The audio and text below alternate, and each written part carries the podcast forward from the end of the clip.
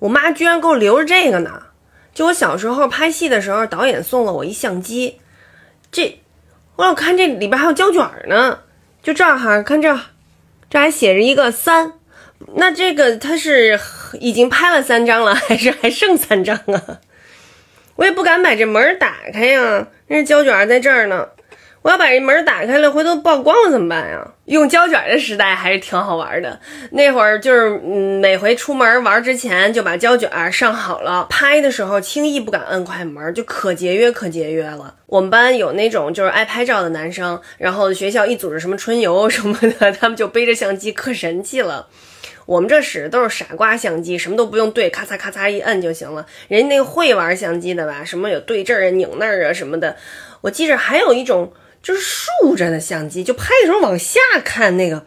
哎，我觉得那个可神奇了。拍完了以后呢，得把那胶卷倒回去，再打开相机那小门儿，然后把胶卷放到那个专门那个洗印的地方，然后洗完了以后吧，就是一般给你一个这样的小。简易小相册也可以买那种豪华的相册，漂亮的特别多。我今天发现我的相册里边有一张哇，天安门广场，哈哈哈！看这一大本的相册，还是小朋友送我的呢。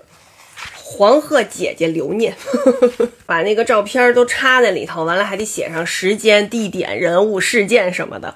后来就弄成这样了，就是你看就可以洗成这样的，直接就。挂墙上这种，这是我的打狗，好不好看？胶卷洗完了就这样的底片，电影里老有那种红色的开着红色的灯的小屋子，完了好里边好几大池子药水，就把那个底片什么什么玩意儿的啪往里边一扔，然后哗啦哗啦哗啦哗啦，一会儿吸溜吸溜吸溜，然后嘚儿滴了起来，就是一照片，上面拴根绳，嘚嘚嘚嘚嘚夹满了那些照片。现在随便拿着手机啊什么的，到处都可以随时咔嚓一张，然后还有各种的 P 图软件啊、美颜软件啊，哎呀，但是我还。还是觉得以前这种用胶卷玩的时候特别有意思，是因为我觉得那个出来的那个人很真实。